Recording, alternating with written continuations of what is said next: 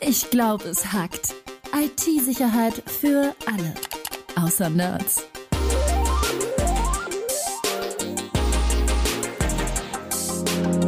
Mit Rüdiger Trost und Tobias Schrödel.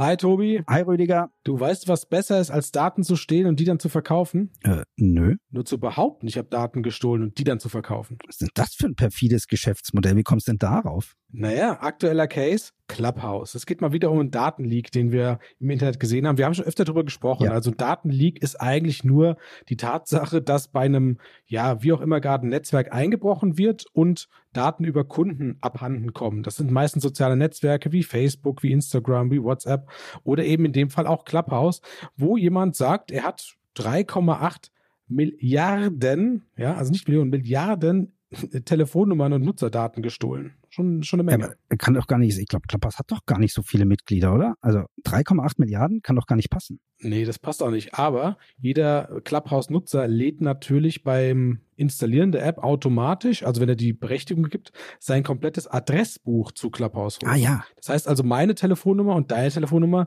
sind da mit Sicherheit auch dabei. Okay, selbst wenn man gar kein Clubhouse-Kunde ist, ähm, haben die meine Handynummer, weil irgendjemand anderes, der mich in seinem Telefonbuch hat, die Clubhouse-App installiert hat und quasi damit sein Telefonbuch freigegeben hat. Ähm, das ist aber eine Sache, die ist gar nicht so ungewöhnlich. Die machen ähm, einige Messenger, WhatsApp zum Beispiel ja auch.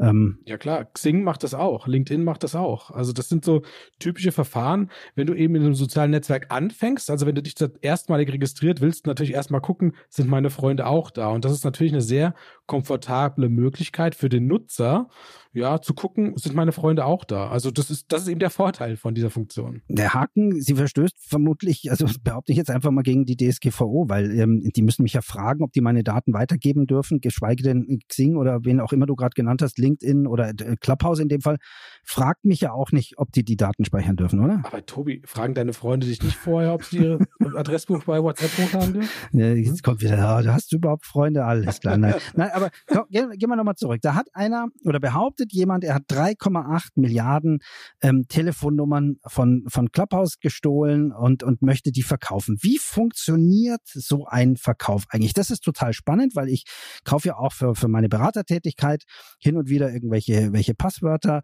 ähm, um einfach, damit man nachgucken kann, was ist denn, äh, wie weit ist diese Firma betroffen. Also das ist jetzt nichts Ungewöhnliches, aber dieser Verkauf ist ja nicht so wie bei Amazon, wo du irgendwas in den Warenkorb legst und dann kommt am nächsten Tag ein DHL-Bote und bringt dir ein Paket Paket. Das läuft ja anders ab. Nee, also eBay Kleinanzeigen scheidet da wahrscheinlich komplett aus. Ähm, dafür gibt es natürlich Darknet-Foren. Also das ist so ein klassischer Einsatzzweck fürs, fürs kriminelle Darknet letzten Endes, mhm. wo jemand inseriert, hey, ich habe hier eine, ja, wie auch immer gestohlene Datenbank, in dem Fall diese Clubhouse-Daten und möchte die gerne verkaufen. Ähm, in dem Fall hat er keinen Preis angegeben, sondern er sagt, ich verkaufe an den meistbietenden. Was genau. auch clever ist ja, eigentlich eine super Sache, denn er hat er völlig recht. Ähm, er verkauft nur an eine Person. Also es ist ja oft so, dass diese Daten im Darknet angeboten werden, also oder Passwörter zum Beispiel, und dann können beliebig viele Menschen diese kaufen ähm, und die kosten halt dann irgendwie frische und viele kosten dann irgendwie ein paar zehntausend Euro, äh, ein bisschen ältere oder sonst irgendwas oder so Sammlungen der letzten zehn Jahre, die gibt's jetzt auch für, also für wenige hundert Euro, sage ich jetzt mal. Also da kannst du schon äh, ein Schnäppchen machen, äh, aber die hast du nicht exklusiv. Und dieser Verkäufer, äh, der jetzt im Darknet diese 3,8 Milliarden Telefonnummern anbietet, der verkauft an den meistbietendsten. Das heißt, es ist so eine Art Auktion. Du kannst ihm eine, eine persönliche Nachricht schicken und sagen, ich biete so und so viel. Vielleicht haltet ihr damit, dass du, dass du ja nicht, nicht den höchsten ähm, Betrag geboten hast, dass du nachsteuern kannst, wie auch immer. Das ist noch nicht so ganz klar. Aber sehr praktisch.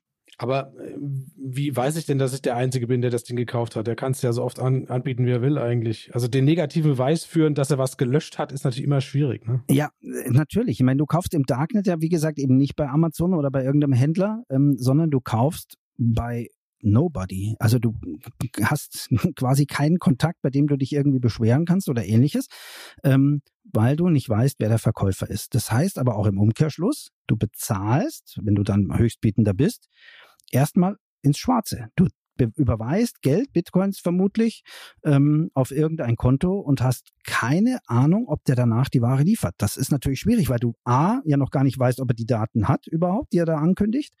Und B, ob er liefert. Wie funktioniert sowas? Das ist ja nicht der einzige äh, Fall, in dem sowas passieren kann. Also ich denke da jetzt an, an große Drogenkäufe im Darknet, die ja auch stattfinden.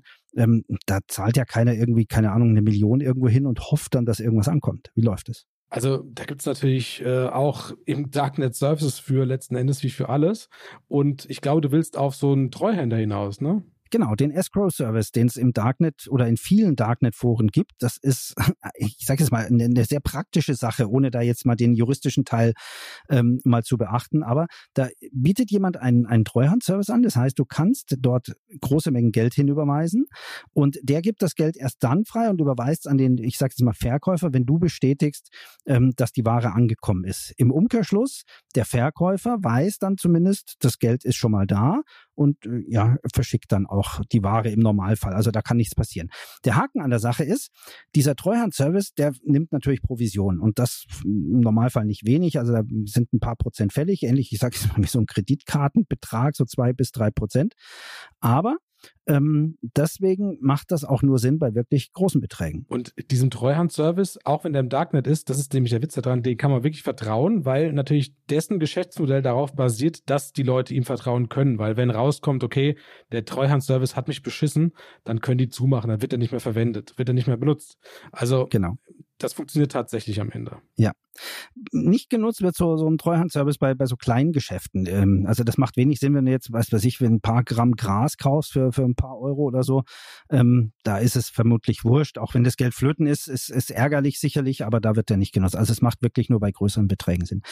Aber äh, so, wie wissen wir denn jetzt, ob dieser Typ überhaupt Ware hat? Das ist ja auch der entscheidende Punkt. Er behauptet, 3,8 Milliarden Telefonnummern zu haben und äh, Clubhouse dementiert ja. Die sagen ja, bei uns ist nichts abhanden gekommen. Und das kommt ja noch besser. Dieser Verkäufer, der sich Gord nennt, was ja auch spannend ist, weil auch 2018 dieser äh, junge Mann, der da diese Daten in Deutschland von den Politikern und Berühmtheiten äh, ge ge ähm, geleakt hat, dieses Doxing, ähm, der hieß ja auch Gord, allerdings mit einer Null in der Mitte.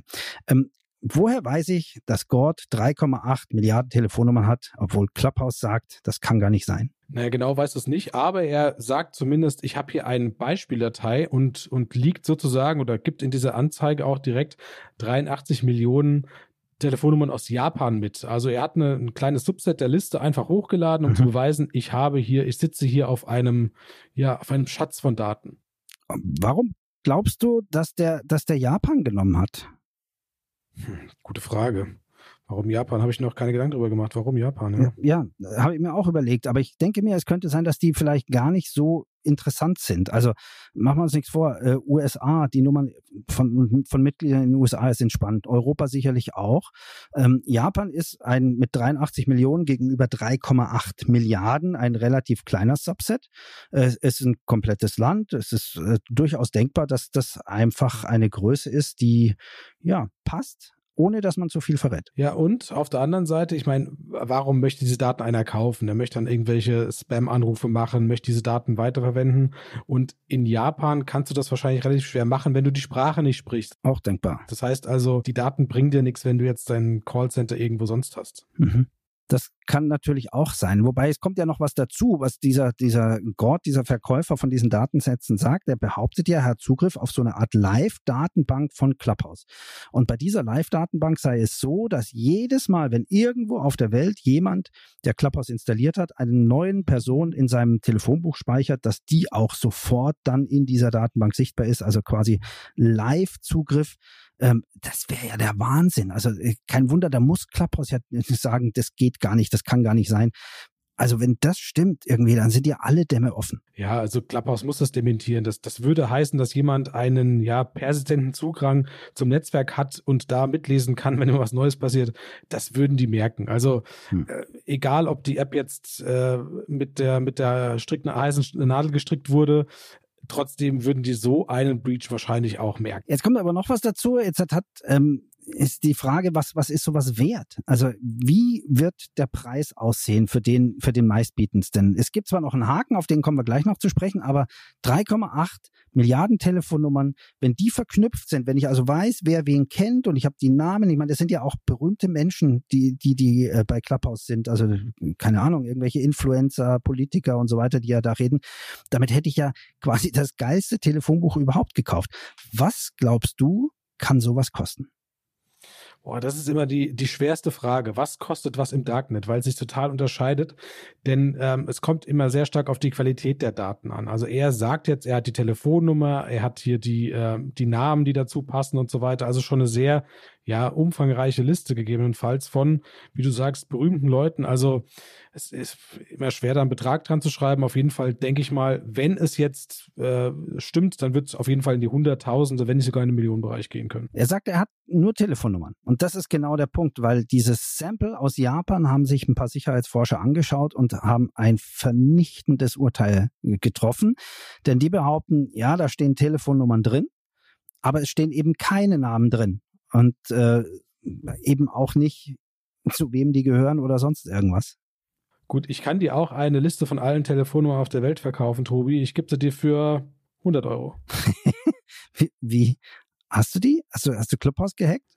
Ja, ich brauche das gar nicht hacken, weil es gibt ja, es gab ja damals schon diese sogenannten War Dialer. Das sind einfach Geräte, wo du einstellen kannst, äh, hier ist eine Vorwahl, also zum Beispiel die 089 für München und jetzt wählst du alle Nummern von 1111 bis 9999 und äh, was weiß ich, einfach durch. Und hat der gewählt, ist dann rangegangen, hat ein Band abgespielt wenn er aufgelegt hat, hat der nächste und, und, und so weiter. Und so eine Liste kannst du dir ganz leicht generieren. Klar, ich kann dir sofort alle Telefonnummern geben. Wenn da keine Namen dabei stehen, zu wem das gehört, ist die Liste aber auch vollkommen nutzlos. Und genau das ist der Fall. Also hier sind unverbundene Telefonnummern äh, ohne jede weitere Angabe zur Nutzeridentität, wie es heißt, beschreibt ähm, und äh, so hier diesen, diesen Spezialisten äh, zitiert. Und das bringt nichts. Hier wird sogar gesagt, diesen Datensatz, also dieses, dieses Sample, ähm, ist ein sogenanntes Bad Sample. Und zwar hätten diese Nummern auch von einem Skript generiert werden können. Also keiner weiß, ob die A überhaupt wirklich jemanden gehören. Dazu müsste man die wirklich alle durchrufen und gucken, ob einer abhebt. Aber das kann man dann auch mit so einem Wardialer machen, wie du es gerade gesagt hast. Insofern die taugen nichts. Und in diesem Darknet-Forum wurde das Posted, äh, das Posted, sage ich schon, das Posting ähm, schon mit dem Hinweis Bad Sample versehen. Also ich glaube, dass der Preis dann relativ gering bleibt und wenn überhaupt diese, diese Auktion jemals stattfinden wird. Also haben wir quasi einen Betrüger im Darknet, was es ja wirklich total selten gibt. ganz, ganz selten, ja. Das ist, es scheint tatsächlich so. Hier versucht jemand was zu verkaufen, was er gar nicht hat und ähm, ja, ist offensichtlich auch aufgeflogen. Deswegen kann es tatsächlich stimmen, dass wenn Clubhouse sagt, wir wurden nicht gehackt, da sind keine Daten draußen, dass das tatsächlich stimmt in dem Fall. Nutzt du Clubhouse noch? Nein, also ich habe es einmal genutzt. Ja, ganz interessant. Äh, am Anfang war das total der Hype, alle haben es benutzt und mittlerweile, ich habe äh, tatsächlich in der Vorbereitung auf unseren Podcast nochmal kurz reingeschaut. Hm, catcht mich nicht. Also ist nichts mehr los, gell? Nee, ja. nee.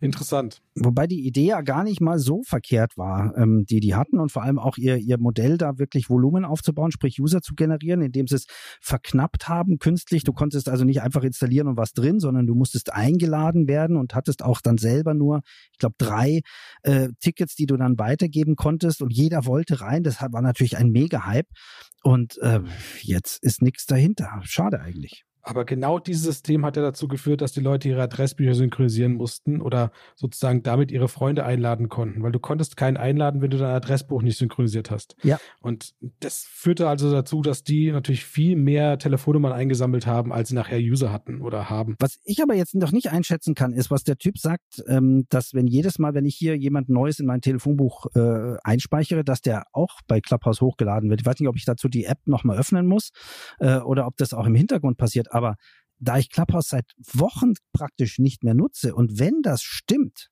dann wird es Zeit, die App zu löschen. Ja, alternativ kann man sich auch einmal im Monat eine neue Telefonnummer von seinem ISP geben lassen und ähm, das hilft dann auch, ja. das wäre eine super Idee und dann gleich neue Visitenkarten drucken und so weiter, ne? Alles klar. Vielleicht löschen wir einfach die App. Also ja, mal wieder super, super Tipp von, von Rüdiger. Neu, jeden Monat neue Telefonnummer, neu, neuen E-Mail-Absender und Pipapo und neue Visitenkarten drucken. Super, Rüdiger. Wie immer.